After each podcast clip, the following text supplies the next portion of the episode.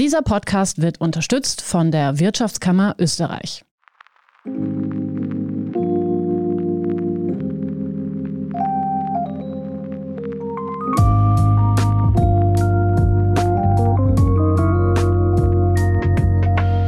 Hallo und willkommen zu Feierabend, dem Standard-Podcast mit Prominenten. Hier spricht Anne Feldkamp.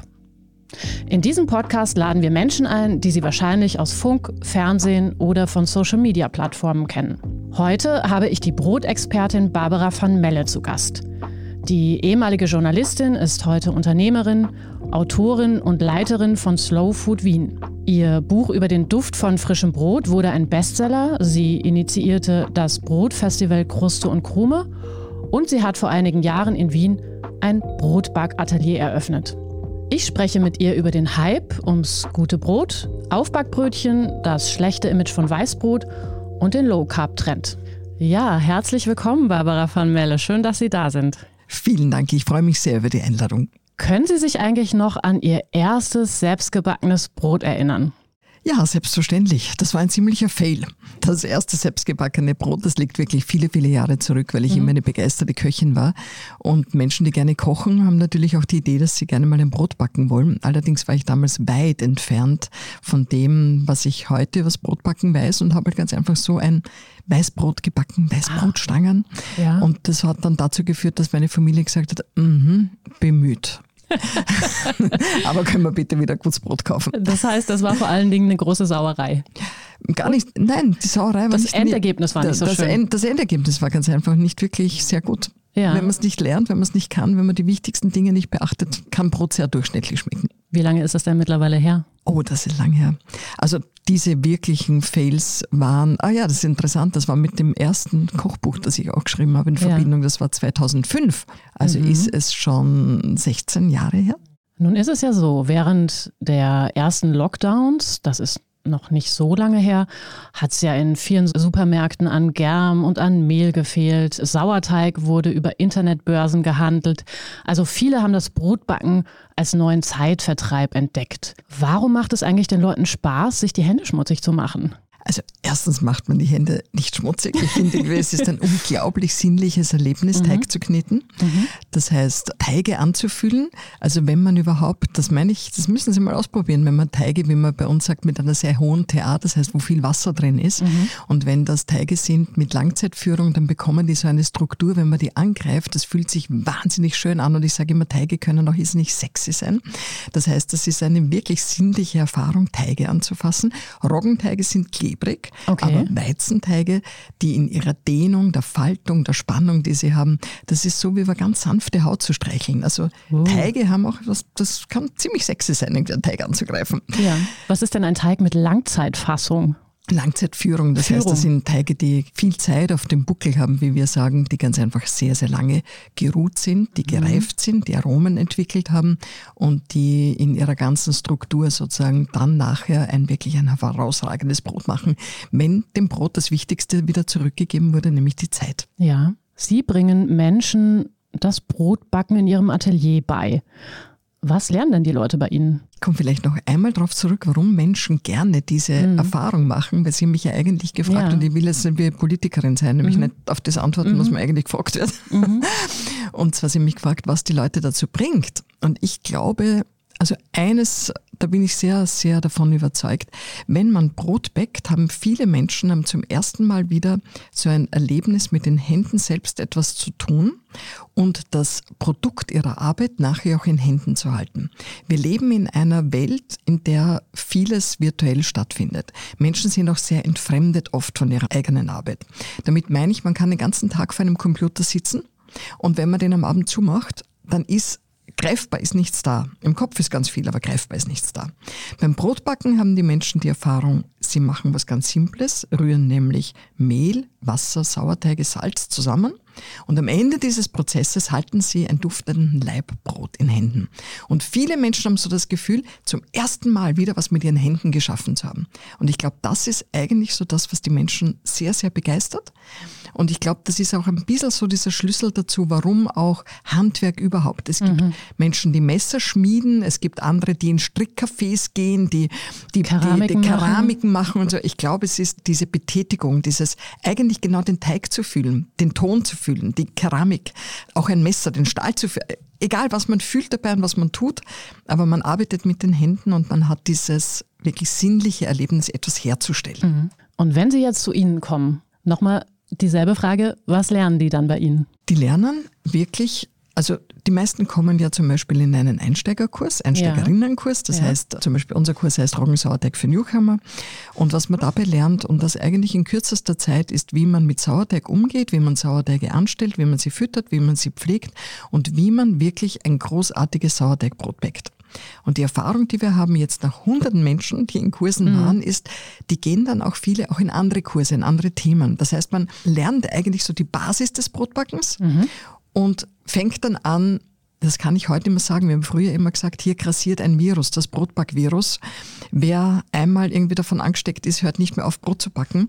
Aber natürlich, das hat sich alles, das ist alles obsolet geworden. Mhm. Aber nichtsdestotrotz spüren wir, wer einmal begonnen hat, wer hineinkippt, also wirklich fast sowas wie ja, wie ein Brotbackfieber, der fängt an oder die fängt an, dann irgendwie auch Pizzateige anzustellen, Handgebäck mhm. zu machen, langzeitgeführte Teige, Ciabatta zu backen, Corons zu backen.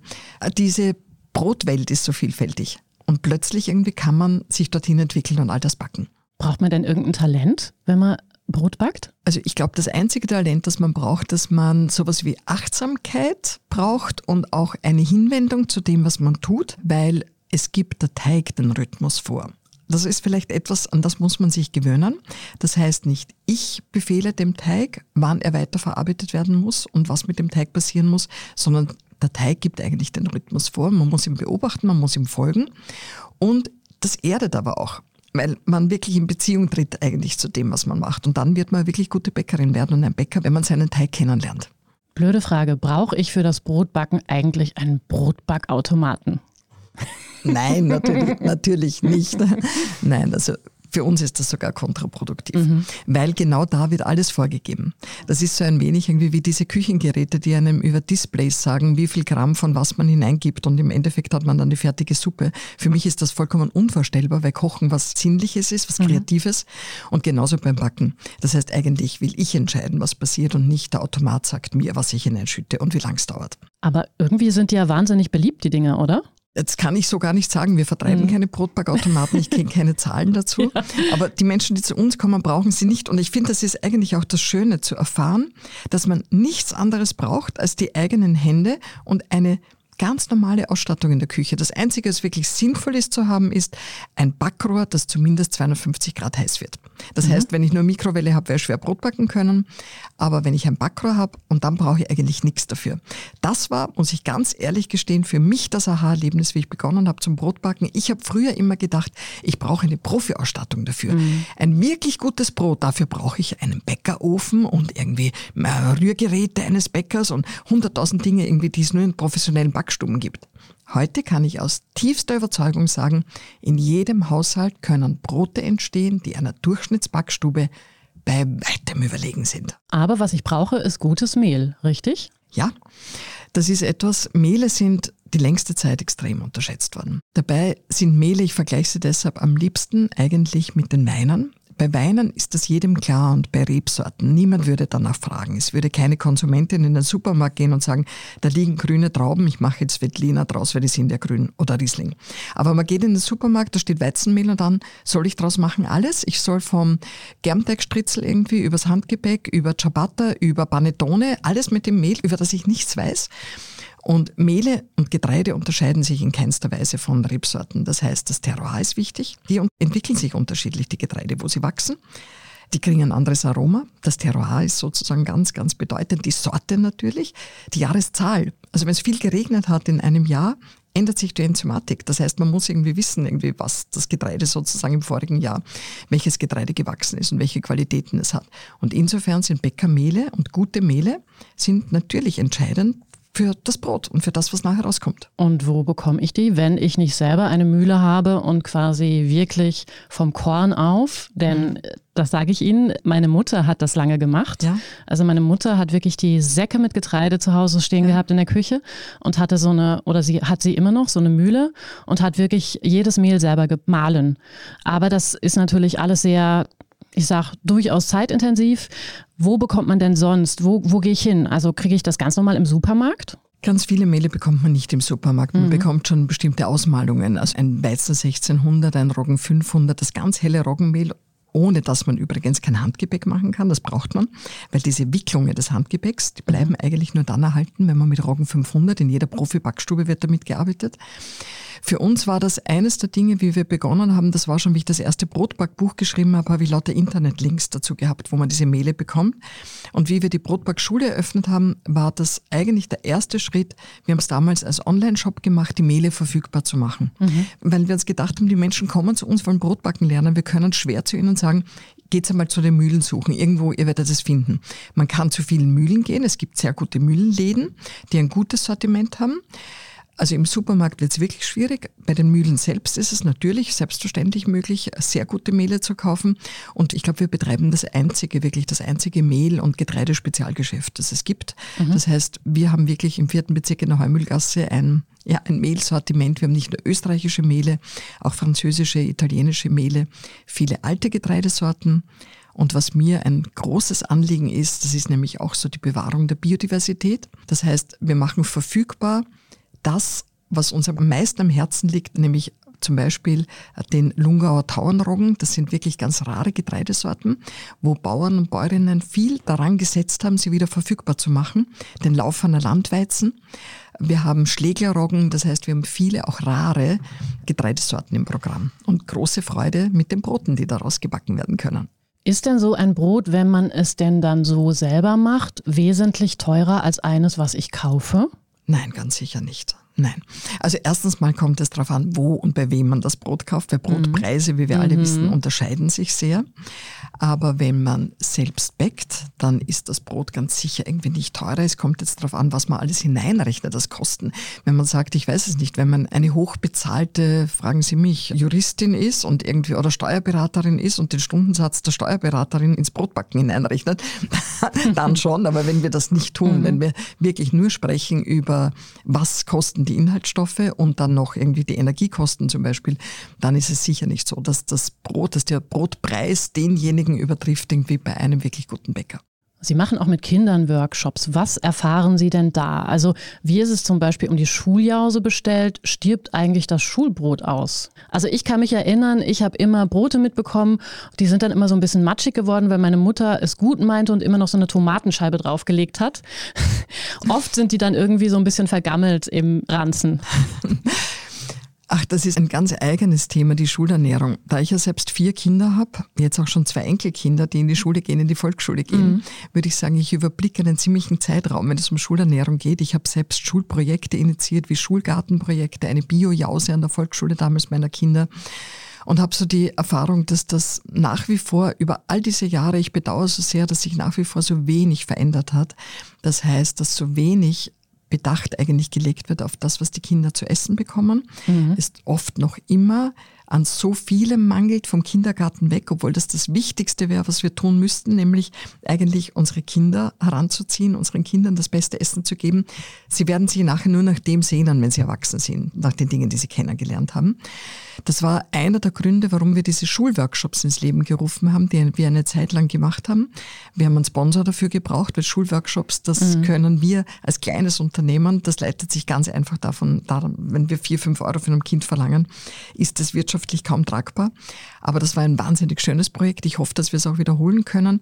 Wir haben mit den Kindern auch wirklich Getreide vermahlen und haben es eigentlich vom Getreide bis zum frisch gebackenen Brot haben wir ihnen gezeigt, was steckt alles drin, vom Getreide bis irgendwie zum Brot. Und es war sogar so weit, dass ich Getreide geerntet habe in der Lobau, um den Kindern irgendwie zu zeigen, was alles in Wien wächst. Wir haben ganz viel Getreidefelder in Wien und schon die Erwachsenen können weder Weizen noch Roggen oft unterscheiden, wenn er auf den Feldern steht. Das heißt, ihnen die Ähren zu zeigen, zu zeigen, wie die Ähren getrocknet dann werden, wie sie vermahlen werden, irgendwie dann mit dem Korn.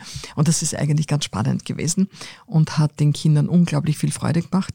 Wir haben ganz viele Kinder gehabt aus sogenannten Brennpunktschulen, das heißt so Gürtelschulen, wo wir gemerkt haben, dass dort natürlich der Bedarf noch viel, viel größer ist, weil die oft überhaupt gar nicht mehr irgendwie wissen, wie eigentlich äh, Brot wirklich gebacken wird.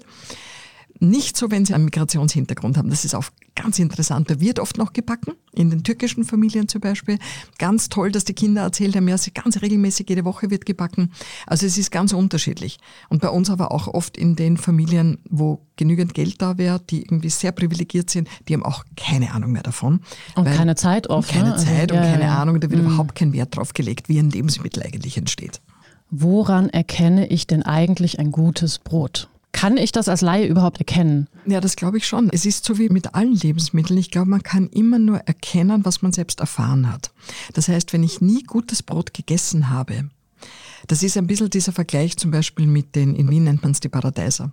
Wenn ich nie diese berühmten sonnenwarmen Paradeiser gegessen habe, die so wunderbar schmecken, die man im Sommer vom Strauch pflückt, ja, wie soll ich denn wissen irgendwie, wie sowas wirklich schmecken kann? Oder die Erdbeeren, wenn ich nie alte Erdbeersorten, eine Mieze Schindler oder sonst was gegessen habe, wie soll ich denn wissen, wie wirklich gute Erdbeeren schmecken? Ähnlich ist es mit dem Brot. Wenn ich immer nur industriell gefertigtes Brot, das einen Einheitsgeschmack hat, wenn ich damit groß geworden bin, dann finde ich vielleicht Brot gar nicht so besonders gut. Mhm. Aber ich glaube, jeder, der gutes Brot, der weiß, wie die Kruste von einem Brot aussehen muss, wie die Krume, das Innenleben, wie saftig es sein kann, wie eine Kruste riechen kann, wie viel Aroma ein Brot verströmen kann, wie sich das anhört, wenn man in so ein Brot mit dem Messer, ich höre es richtig irgendwie, wenn ich dran denke, wenn man es auseinanderbricht irgendwie und wenn dieser Geruch einem entgegenströmt, der wirklich diese vielfältigen Aromen eines Sauerteigbrots, dann weiß ich, was gutes Brot ist.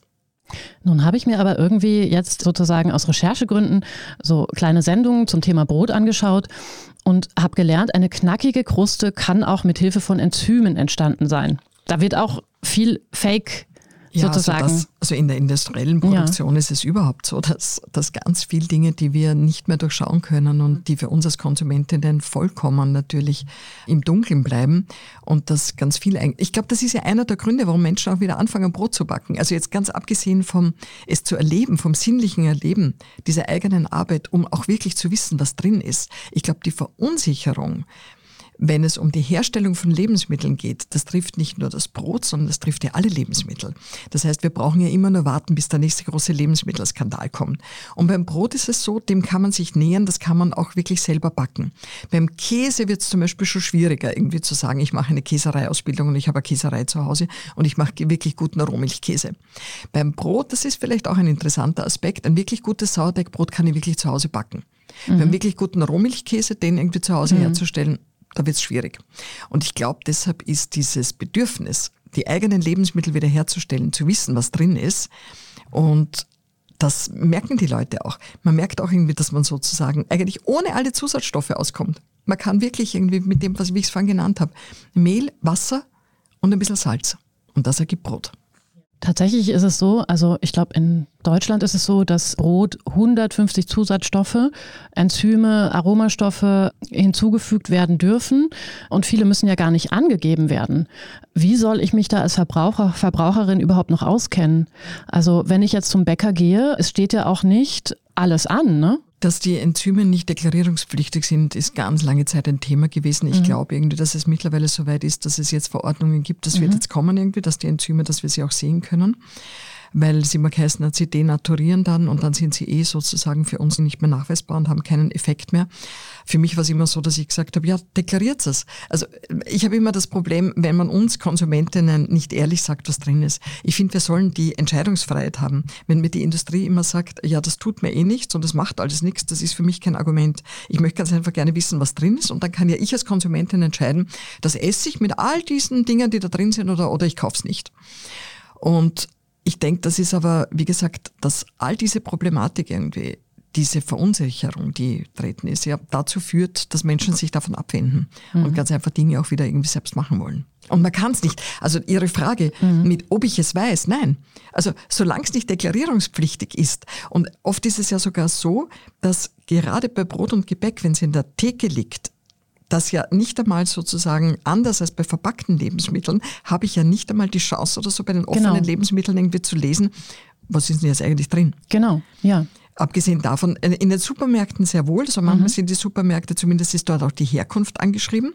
Also wenn ich es wissen möchte, kann ich mich selbst in einer Backbox sozusagen, kann ich mich bücken und irgendwie schauen und irgendwie das Kleingedruckte lesen und irgendwie schauen, ist das Produkt überhaupt aus Österreich und was ist eigentlich drinnen. Aber bei offenen Lebensmitteln kann ich es nicht.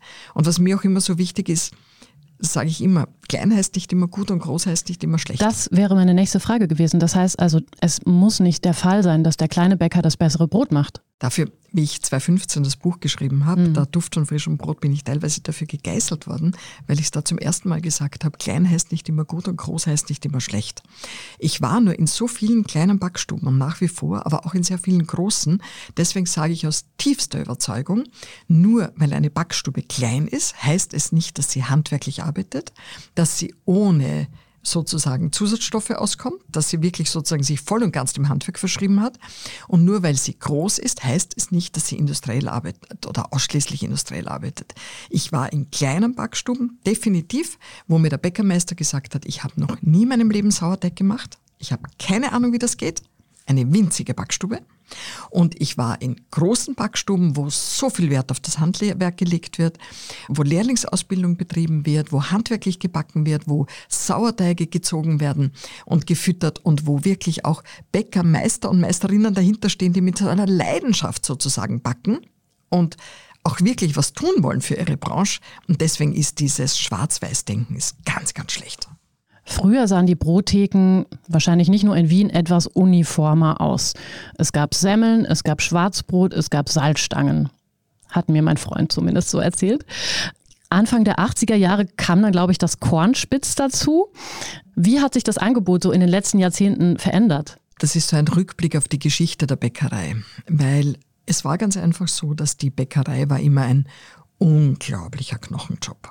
Und sie war natürlich auch männlich, das muss man oft nicht gendern, also bis auch, weil ja es ein Nachtarbeitsverbot für Frauen gegeben hat. Frauen waren ja auch ganz lange nicht in der Bäckerei vertreten.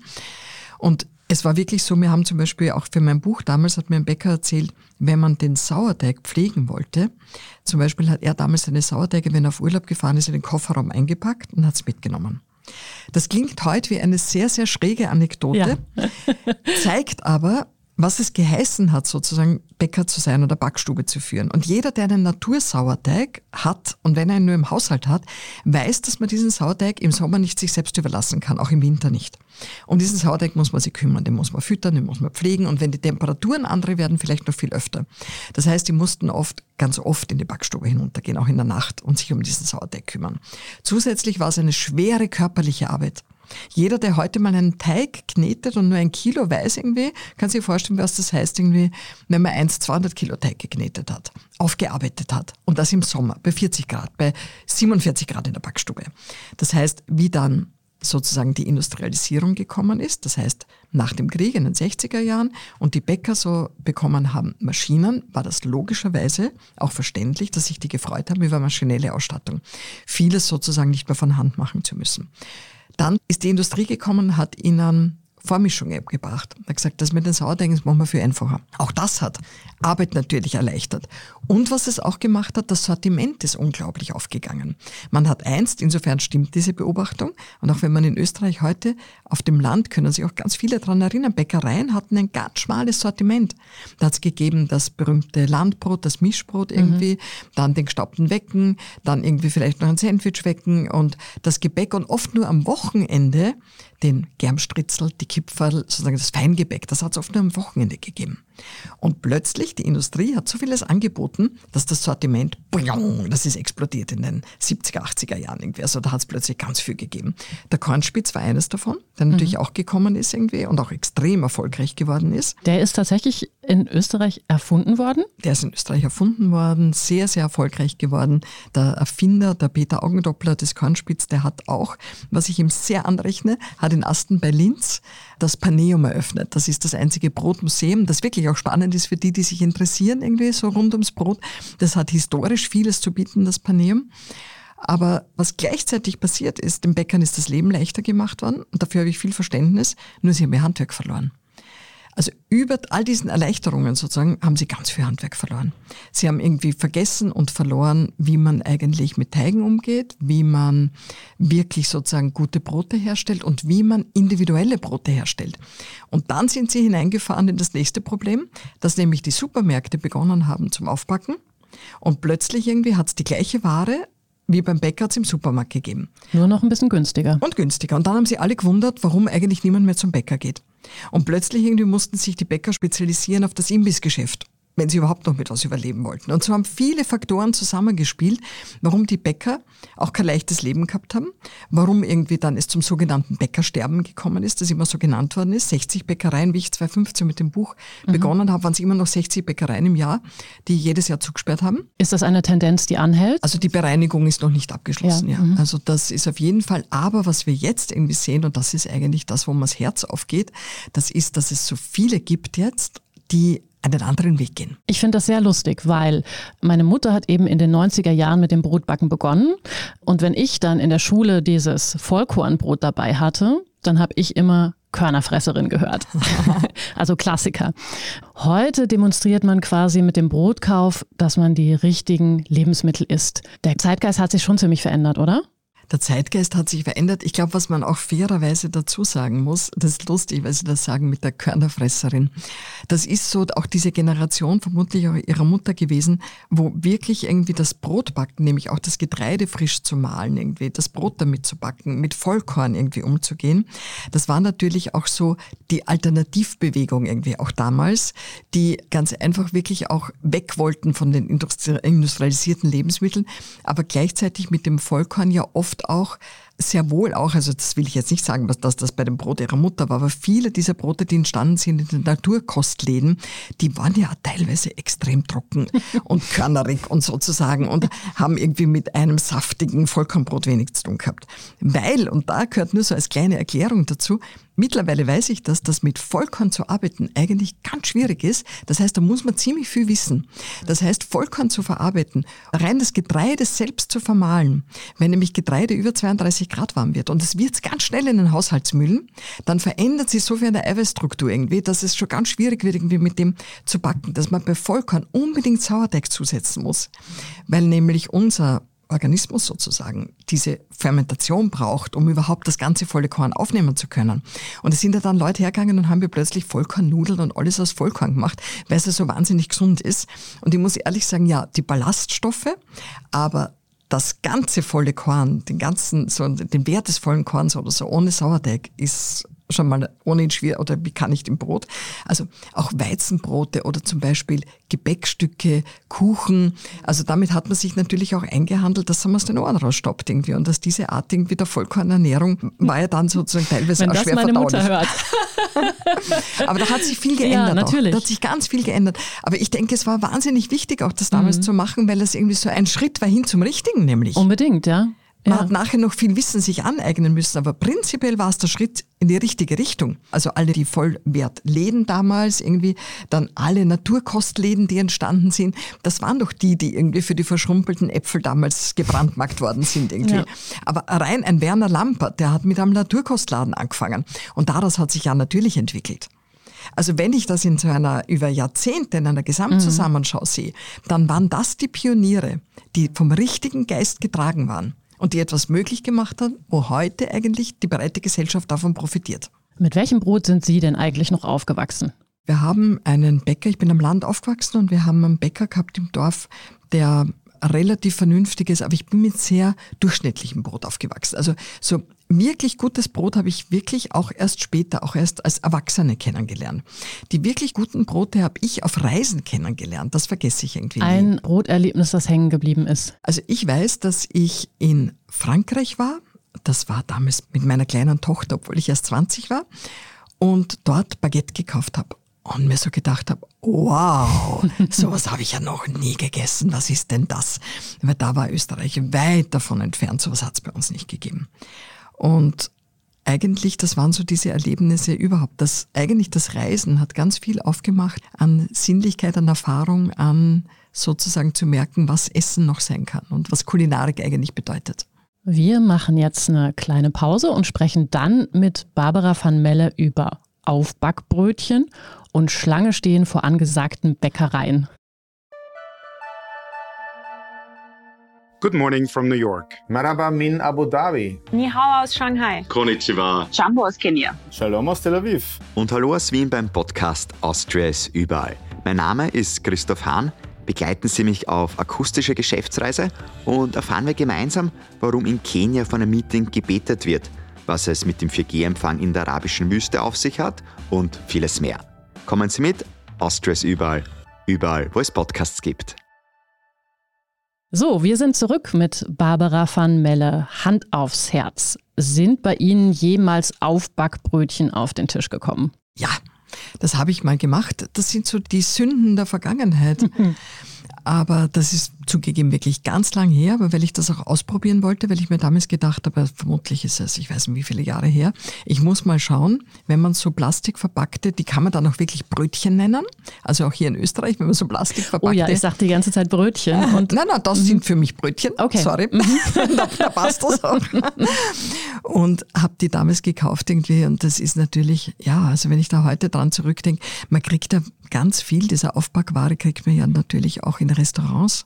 Das heißt, dieses aufgebackene Gebäck hat ja in ganz Österreich dann irgendwie um sich gegriffen. Man muss irgendwie dazu sagen, Teilweise ist die Gastronomie ja auch zu verstehen, weil ihnen ja die Bäcker gefehlt haben. Das heißt, Bäcker, die sie am Wochenende beliefern oder Hotels, die auch wirklich beliefert werden, das ist ja ganz schwierig. Diese Strukturen hat ja alle nicht mehr gegeben.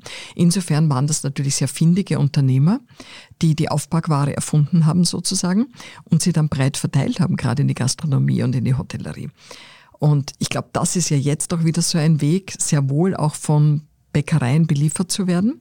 Aber eines will ich kritisch dazu anmerken, ganz schlimm sind jene Gastronomen, die sich überhaupt sozusagen das Brotbacken nicht aneignen oder sich auch nicht vertiefen in die Materie und sagen, ich backe jetzt auch mein Brot selbst und wenn man dann dorthin kommt zum Essen und einem stolz das Brot auf den Tisch gestellt wird, das haben wir aber jetzt selbst gebacken und dann sehe ich dieses Brot und probiere dieses Brot und denke mir, bitte, das würdest du doch mit Wein nicht tun, dass du mir irgendeinen Sauerrampfer hinstellst und sagst, den habe ich jetzt irgendwie selbst gekeltert und ganz stolz mit diesem Wein irgendwie hinstellst, weil das Brot ganz einfach wirklich schlecht ist. Und da wünsche ich mir, dass sie das irgendwie sehen und dass sie nicht nur, weil das jetzt in ist und schick ist, macht jetzt jeder das Brot. Wenn, wenn sie es lernen, ist es wunderbar. Aber wenn es nicht erlernt ist und es so ein mehr als nur durchschnittliches Brot ist, dann würde ich das Brot jedes Bäckers bevorzugen. Gibt es denn sonst noch irgendein Brot, was Ihnen auch nicht auf den Tisch kommen würde? Ja, ganz viel, glaube ich. Also es ist natürlich, wenn man sich viel mit Brot beschäftigt, wenn man viel selbst backt, und bei uns ist es ja so durch die Brotbackschule und also mein alter Ego, das ist ja der, der Simon, der Bäckermeister, der Simon Wöckel, mit dem ich all das aufgebaut habe. Und der Simon ist so ein großartiger Bäcker und bei uns werden ja so viele Mehle getestet, Teigführungen, Rezepte getestet. Das heißt, es wird wirklich so viel gebacken. Und wenn man so viel damit zu tun hat und das über Jahre, dann ist es echt schwierig, irgendwo hinzugehen und sich die Brote anzuschauen und zu sagen, okay, jetzt kaufe ich eines, welches kaufe ich denn eigentlich? Und ich bin erst in unserer Kreislerei mit einem Kunden gestanden, der alle möglichen Mehle gekauft hat, mit dem er dann gefachsimpelt hat und der das T80 mitgenommen hat für die nächste französische Coron. Und der hat mir gesagt, wissen Sie, es gibt nur ein Problem ich kann kein Brot mehr kaufen, weil ich bin so verwöhnt irgendwie von dem, was ich jetzt selbst schon backen kann, dass ich mir selbst bei den gehypten Bäckern denke mir immer, also da zitiere ich jetzt den Kunden, mhm. ja eh. und das, das habe ich schon oft gehört. Aber das sind die, die sich wirklich mit so einer Liebe eben zu den absoluten Profi-Hobbybäckern und Bäckerinnen auch entwickeln. Es gibt ja tatsächlich noch abgepacktes Schnittbrot, ne? Ja, was sagen? Aber verstehen Sie grundsätzlich, dass es Leute gibt, die weniger Geld, weniger Zeit haben, die zu solchen Produkten greifen? Ich habe vollstes Verständnis dafür und vor diesem Hintergrund sage ich auch immer mit großer Überzeugung, deswegen dieses Plädoyer, das ich vorhin auch gehalten habe oder wo ich gesagt habe, klein ist nicht immer gut und groß nicht immer schlecht, das hat auch ganz viel damit zu tun, weil ich zutiefst überzeugt bin, dass nicht, dass das an jeder sozialen Realität vorbeigeht, sich Brot um sieben oder acht Euro das Kilo zu kaufen, das kann nicht jede Familie, das kann auch nicht jeder Single-Haushalt, das es geht oft ganz einfach nicht. Und deshalb braucht es auch größere Unternehmen, die in anderem Maßstab backen können können und die hervorragende Brote herstellen, die aber einen anderen Preis haben, rein schon durch die Größe des Unternehmens. Weil oft irgendwie bestimmt die Größe die Einkaufspreise natürlich der Rohstoffe, wenn ich das in ganz anderen Mengen abnehmen kann. Und wenn ich eine viel höhere Stückzahl produziere, dann kann auch das Einzelstück sozusagen schon einen anderen Preis haben. Deswegen brauchen wir diese Bäcker und wir brauchen diese Betriebe. Wir brauchen Betriebe, die gut und handwerklich backen und das aber in einem größeren Maßstab machen, weil wir die Bevölkerung eigentlich, wir müssen alle mit gutem Brot versorgen und nicht nur jene, die sich leisten können. Das heißt, Sie verstehen, wenn Menschen über das sogenannte Luxusbrot für sieben Euro schimpfen? Ja, natürlich. Also ich verstehe Menschen, die, wo das wirklich ihre soziale Realität trifft, mhm. dass dieses Brot wirklich sehr teuer ist. Wofür ich gar kein Verständnis habe, wenn Menschen über dieses sogenannte Luxusbrot schimpfen ihnen aber alle anderen Konsumgüter es wert sind, das Geld dafür auszugeben. Mhm. Also wenn jemand mit seinem SUV vorfährt, irgendwie die teure Uhr am Handgelenk trägt, das iPhone eingesteckt hat und bei der Jause für die Kinder mir anfängt zu erklären, dass diese Bio-Jause in der Schule noch billiger sein muss und dass sie das nicht ausgeht, dann kriege ich einen Grant. Also da habe ich null Verständnis dafür und ich habe diese Menschen erlebt bei unserem Schulgartenprojekt. Ich habe ganz viel mit Eltern diskutiert, die haben den Kindern damals irgendwie Computerspiele gekauft. Jedes Monat oder öfter war überhaupt kein Problem, aber die haben mit uns diskutiert darüber, ob die Bio-Jause 1,50 Euro mehr kosten darf oder nicht. Also da hört sich der Spaß auf. Was darf denn ein Brot kosten? Ich glaube, was darf ein Brot kosten? Ich verstehe die Bäcker und die Bäckereibetriebe, die handwerklich arbeiten, so wie jetzt unsere, die dann die Boutiquenbäcker genannt werden. Das hat einen fairen Preis, dieses Brot, das sie verlangen dafür. Wenn man in diese Betriebe schaut, die haben einen unglaublichen Personalaufwand irgendwie dafür, wenn sie sehr viel handwerklich arbeiten. Und das ist echt in Österreich so. Ich meine, ich bin ja selbst Unternehmerin mit neun Angestellten und deswegen sage ich aus tiefster Überzeugung, Unsere Lohnnebenkosten sind ein Wahnsinn. Das heißt, die Lohnkosten, die da drauf liegen auf Handwerk, das Brot kann gar keinen anderen Preis haben. Und wenn man dann irgendwie noch gute Rohstoffe hat, und da denke ich an unseren Freund, den Georg Öfferl, der noch alles mit Rohmilchbutter macht und dann irgendwie noch sozusagen die besten Zutaten hat, das ist ein fairer Preis für die Produkte. Insofern ist es so schwer zu sagen, was darf es kosten. Und ich glaube, es gibt irgendwie Menschen, die sagen, und dann leiste ich mir das Brot vielleicht einmal und esse es auf. Weil was ich da auch anhängen möchte, ist, dass Brot nach wie vor die Hitliste der verschwendeten Lebensmittel anführt. Mhm. Nach wie vor wird ein Drittel aller Lebensmittel weggeschmissen und an erster Stelle steht Brot und Gebäck. Also jene Leute, die mir erklären, das ist alles eigentlich teuer und das muss viel billiger sein, von diesen zehn Semmeln, die sie kaufen, die so billig sind, werfen sie aber acht weg und essen zwei. Also ich glaube, vieles ist aus dem Gefüge geraten mhm. und deswegen ist es so schwer, über den Preis und über den Wert zu reden. Klar ist, es wird alles nur mehr über den Preis berechnet und hat seinen Wert verloren. Und das ist, glaube ich, eines der schlimmsten Dinge unserer Gesellschaft. Vor einigen Jahren hat ein Konsumentenmagazin festgestellt, dass pro Haushalt und Jahr in Österreich durchschnittlich 115 Euro für Brot ausgegeben werden. Das sind gerade mal 30 Cent pro Tag, habe ich so Pi mal Daumen mhm. gerechnet. Das würde bedeuten, dass der Hype ums gute Brot eigentlich nur ganz wenige Leute betrifft. Also da bin ich auch überzeugt davon, dass wenn wir jetzt an die Masse der Menschen denken, mhm. dass irgendwie rein irgendwie, das, aber ich glaube, das braucht man auch nur ganz logisch überlegen. Ja, wie viele denn dieser Bäckereien haben wir denn eigentlich und was produzieren die? Das heißt, der Großteil ist ohnehin sozusagen industriell gefertigtes und natürlich auch viel, viel billigeres und günstigeres Brot, das was die Menschen essen. Aber wie gesagt, von dem, also wenn diese Zahlen korrekt sind, dann muss man ja dort auch noch hineinrechnen, diese, die Zahl, die ich gerade genannt werde, ein Drittel davon wird weggeschmissen. Und ich bin überzeugt davon, wenn man einen Leib Brot kauft, für den man sieben Euro ausgegeben hat, und das ist eine stolze Summe, ich glaube nicht, dass man von dem Brot wegschmeißt. Und Brot muss man überhaupt nicht wegschmeißen. Also wir toasten zum Beispiel alles. Also oft so die Frage, was kann man alles damit machen? Also Brot, man kann es wiederverwerten. Wir haben immer einen, einen Teil Altbrot in unserem Brot drin, weil es ganz einfach Altbrot macht das Brot saftig, gibt im Aroma zurück. Die ganze österreichische Küche lebt zum Beispiel von den Bröseln, von den mhm. Weißbrotbröseln. Man braucht überhaupt keine Semmeln wegwerfen. Man kann sie reiben und Brösel draus machen. Und gleich, ob es unsere Topfennockerl sind oder der Schnitzel, das hat auch viel damit zu tun, weil wir immer diese Kultur gehabt haben des Weißgebäcks. Das heißt, all das irgendwie auch wieder zu verwerten, damit zu arbeiten und dass viele Rezepte verloren gegangen sind, wo man Kipferlschmarrn gemacht hat, das ist bedauerlich. Aber Brot ist nicht weggeworfen worden. Nie. Und man kann ganz viel mit Brot machen. Es gibt ja nichts Schlimmeres als Weißbrot aus der Plastikpackung. Die gilt als White Trash, als Symbol für schlechte Ernährung. Wie ist es dazu gekommen?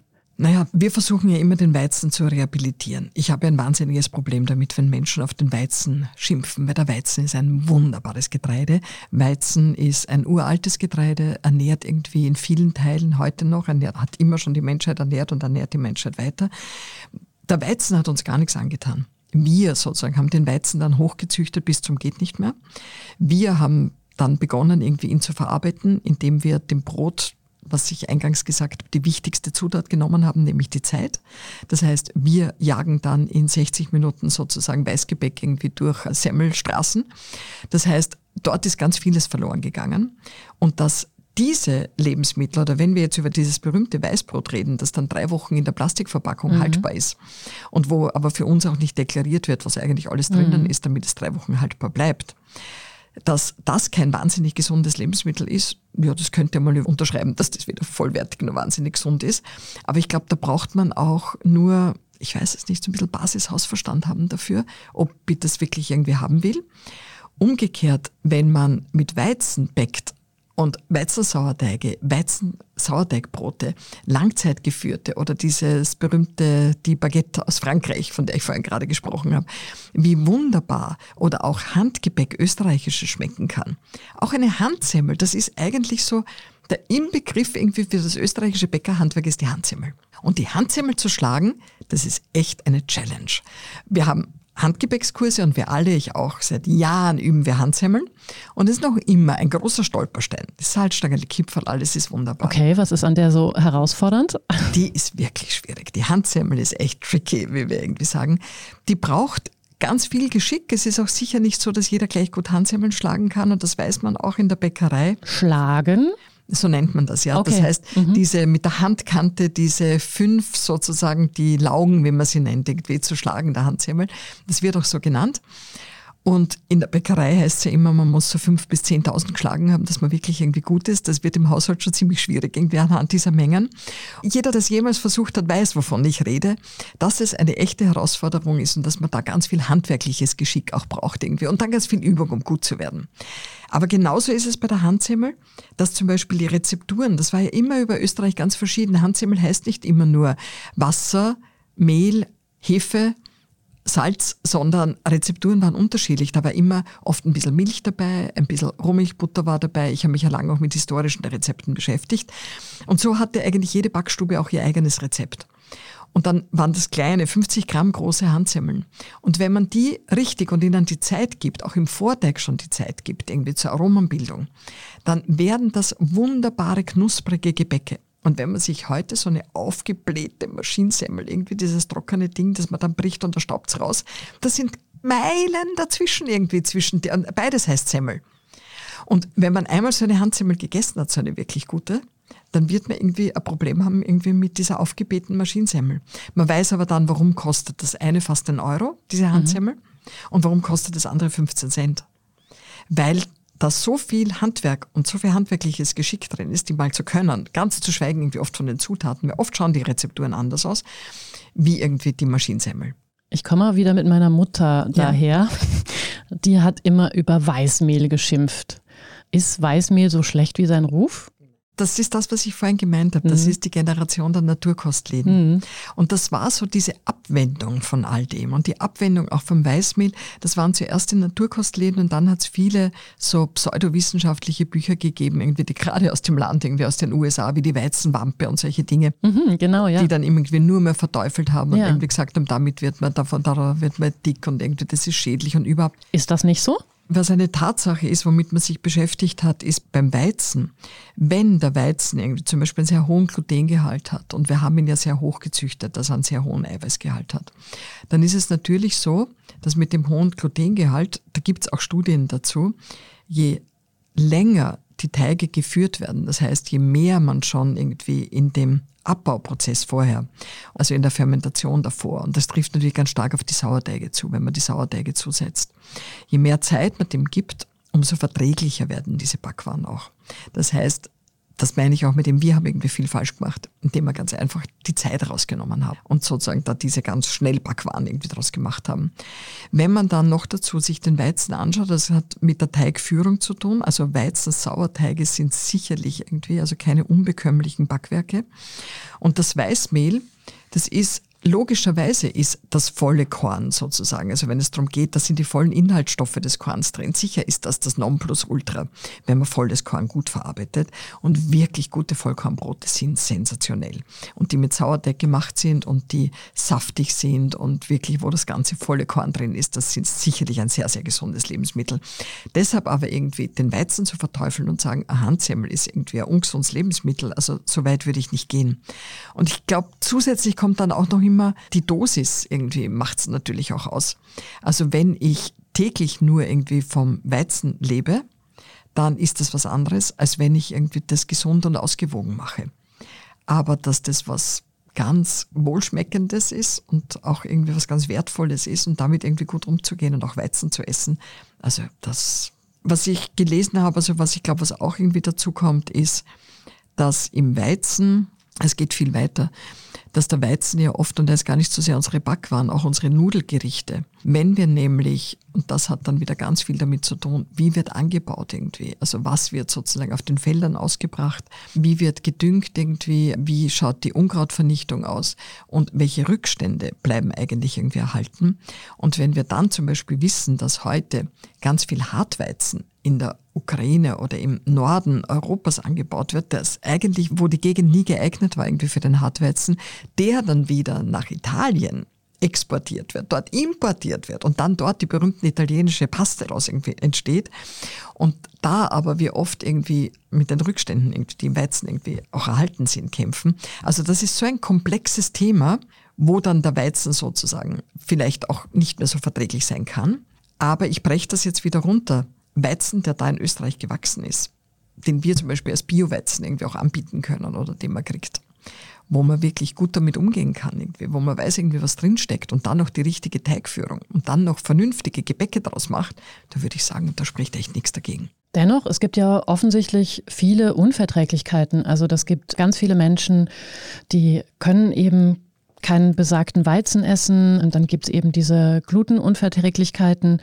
Warum ist das so massiv gestiegen in den letzten Jahren oder wird da erst etwas wahrgenommen, was schon lange da war? Ich glaube, das hat mit dem zu tun, worüber ich gerade gesprochen habe. Das stimmt schon irgendwie. Also auch mit den Glutenunverträglichkeiten. Also einerseits glaube ich bei all unseren Unverträglichkeiten, das ist so ein Teil der Gesellschaft, der ganz viele Unverträglichkeiten entwickelt, wo es ein bisschen so eine Lifestyle-Unverträglichkeit ist, würde ich mal sagen. Auch das gibt's. Also das ist ganz lustig, unsere Kinderworkshops, über die ich gesprochen mhm. habe. Ich, ich hatte Kinder irgendwie dabei, die jetzt aus sehr guten Schulen, also nicht diese Brennpunktschulen, sondern aus anderen Schulen gekommen sind, wo wirklich zwei irgendwie erschienen sind, die haben reingeschaut und das Erste, was das Mädel gesagt hat, war, ich habe aber eine Glutenunverträglichkeit. Meine Mama sagt irgendwie, dieser Weizen, das vertrage ich ganz schlecht und so.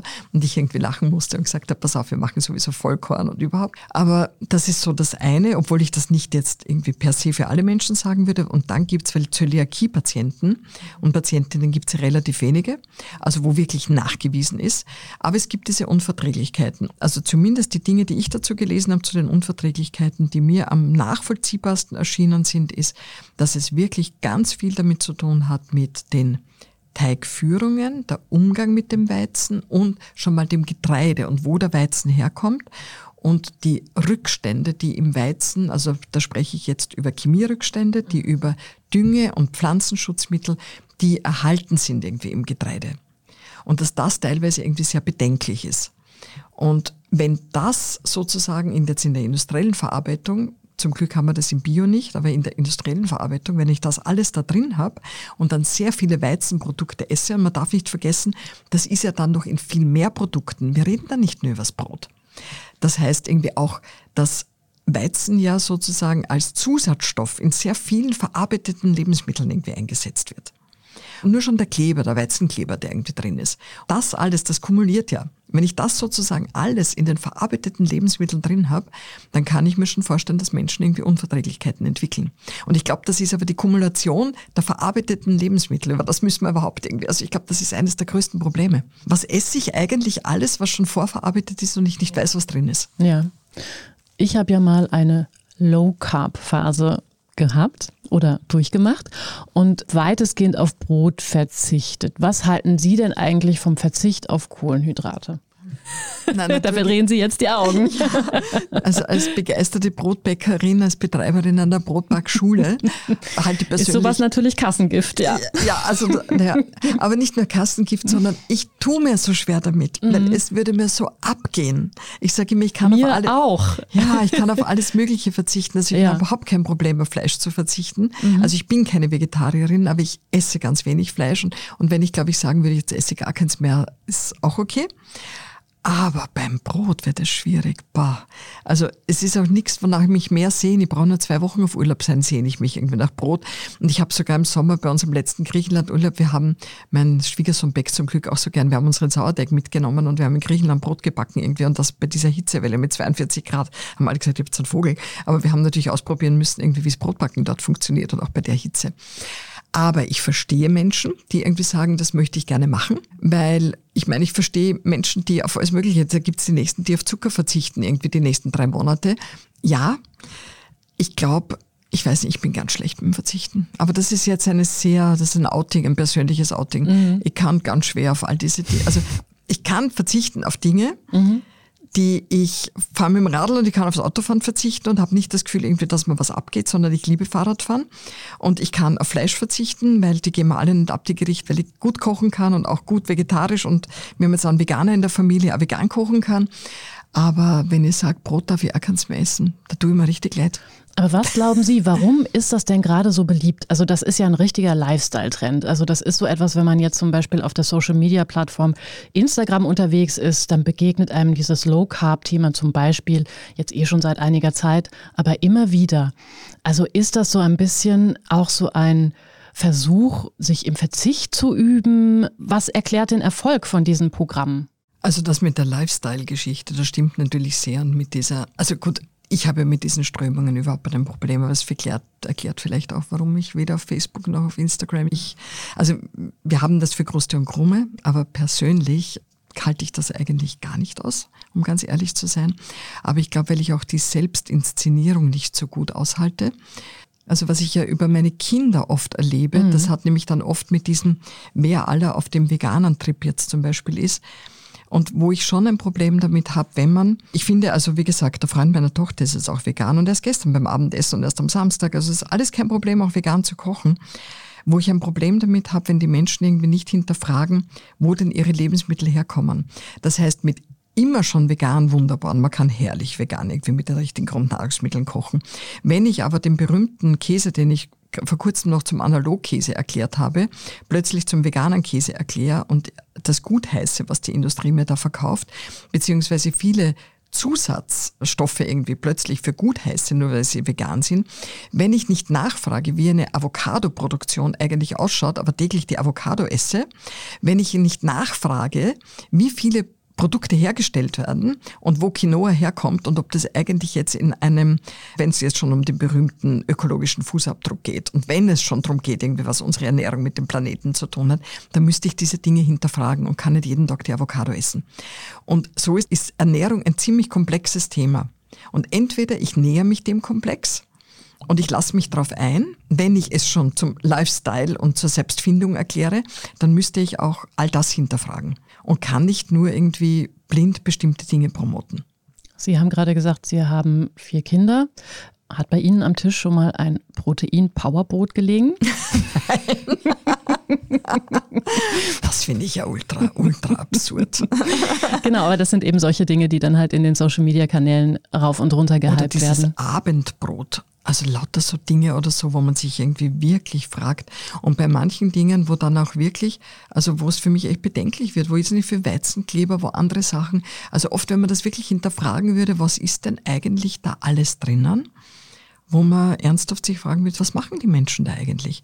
Und deswegen das Protein Bauerbrot, na danke. Also nein, brauche ich nicht. Letzte Frage. Sie haben schon mit sehr vielen Menschen Brot gebacken. Mit wem würden Sie denn gerne mal noch einen Teig kneten? Eigentlich mit jemandem, der Interesse hat am Brotbacken, glaube ich, weil Menschen ganz einfach nur mit ihnen zu backen, weil man sie gerne eines Besseren belehren möchte, das möchte ich eigentlich nicht tun. Das heißt, es muss jemand sein, der schon von vornherein so das Gefühl hat, hey, das möchte ich einmal gerne machen und das würde mich interessieren. Und an spannenden Menschen. Jetzt fällt mir jemand lustig ein, der Josef Hader fällt mir ein. Ah, aber wie kommen Sie denn auf den? genau, also, weil das einer der wenigen ist, wo ich immer so das Gefühl habe, dass der so durch und durch authentisch ist in den Dingen, die er macht und die er sagt mhm. und mir deshalb irgendwie sehr sympathisch ist. Und vielleicht irgendwie der nächste ist der André Heller irgendwie. Äh, das sind so irgendwie zwei Menschen, wo ich das Gefühl habe, dass die eigentlich sehr authentisch sind in den Dingen, die sie machen. Und vielleicht noch nie ein Brot gebacken haben. Noch nie ein Brot gebacken Da wäre noch was zu tun Aber und bewegen, ja? Genau, also die, die vielleicht und mit denen man sich, glaube ich, über diese ganze komplexe Welt austauschen könnte und die das vielleicht irgendwie interessant finden würden, weil dabei eine neue Welt aufgeht. Und ich bin sehr überzeugt davon, dass das Brotbacken eine ganze Welt eröffnet. Das war jetzt ein toller Schlusssatz. Vielen Dank, liebe Barbara van Melle, für Ihren Besuch. Vielen Dank auch Ihnen, liebe Hörerinnen und Hörer, fürs Dabeisein. Wenn Sie auch unsere nächsten Folgen nicht verpassen wollen, abonnieren Sie uns am besten bei Apple Podcasts oder Spotify. Unterstützen können Sie uns mit einer 5-Sterne-Bewertung. Das war Feierabend, der Standard-Podcast mit Prominenten. Tschüss. Danke. Tschüss.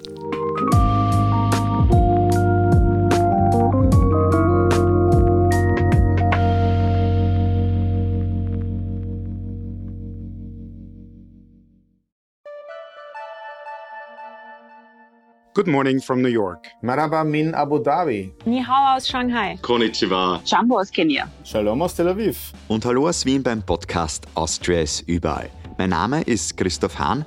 Begleiten Sie mich auf akustische Geschäftsreise und erfahren wir gemeinsam, warum in Kenia von einem Meeting gebetet wird, was es mit dem 4G-Empfang in der arabischen Wüste auf sich hat und vieles mehr. Kommen Sie mit, Austria ist überall, überall, wo es Podcasts gibt.